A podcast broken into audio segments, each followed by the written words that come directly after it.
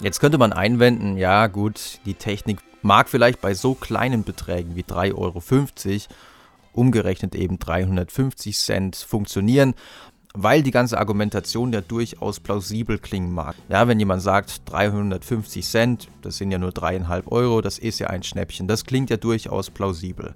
Was passiert aber, wenn es um größere Summen geht? Ja, wenn es zum Beispiel um 75 Euro geht, macht es dann noch Sinn zu sagen, ja, das sind 7500 Cent, äh, das ist ja ein Schnäppchen.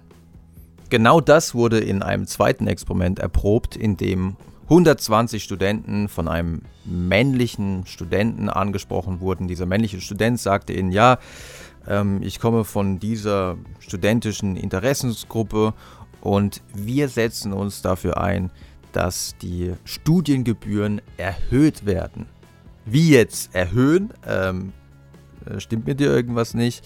Wird der ein oder andere Student vielleicht gedacht haben, weil Studenten haben natürlich prinzipiell relativ wenig Geld und wenn dann die Studiengebühren erhöht werden sollen, naja, das schlägt sich eben direkt in meinem Geldbeutel nieder. Deswegen waren in der Kontrollbedingung, in der man eben gesagt hatte, ja, wir wollen eben, dass die Studiengebühren erhöht werden, damit sich, damit sich eben die akademische Lehre, damit sich eben einiges hier an der Uni verbessern kann, nur 20% der Befragten waren in dieser Kontrollbedingung bereit, eine Petition zu unterschreiben zur Erhöhung der Studiengebühren um 75 Euro. Wenn man dagegen die Disrupt then Reframe Technik verwendete, indem man eben sagte, ja, wir wollen die Studiengebühren erhöhen und zwar um 7500 Cent. Hä? Was? Wie 7500 Cent? Naja, das sind 75 Euro. Das, naja, das ist ja wirklich sehr, sehr wenig. Wenn man so vorging, lag die Erfolgsquote fast doppelt so hoch wie in der Kontrollgruppe, nämlich bei 37 Prozent. Ebenfalls bei 37 Prozent lag die Erfolgsquote, wenn man die Foot-in-the-Door-Technik verwendete, indem man eben im Vorfeld, bevor man sagte, ja, wir wollen eben die Studiengebühren erhöhen, zunächst mal zwei, drei Fragen beantworten ließ, ähm, nach dem Motto, ja, ähm, stimme zu oder nicht.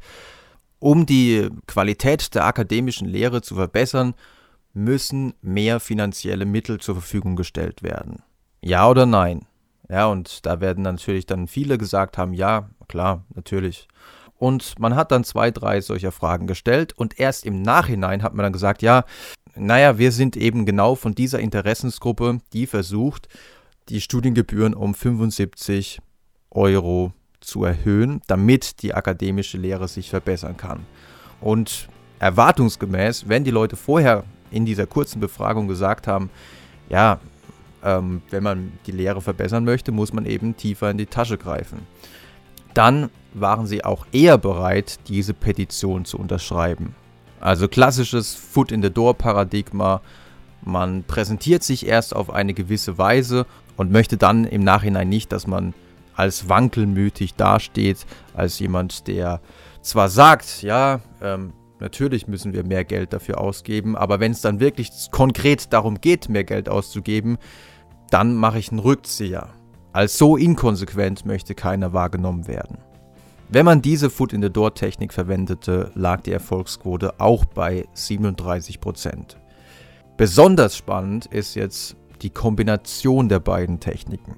Denn wenn man zum einen im Vorfeld zwei, drei Fragen stellte, also Foot-in-the-Door-Technik verwendete und dann im Nachhinein sagte, ja, das kostet eben 7500 Cent, ähm, ja, das sind eben 75 Euro, das ist doch wirklich sehr, sehr wenig, dann lag die Erfolgsquote bei unglaublichen 90 Prozent. Also 90 Prozent der Studenten haben dann tatsächlich eine Petition unterschrieben, dass die Studiengebühren um 75 Euro erhöht werden sollen.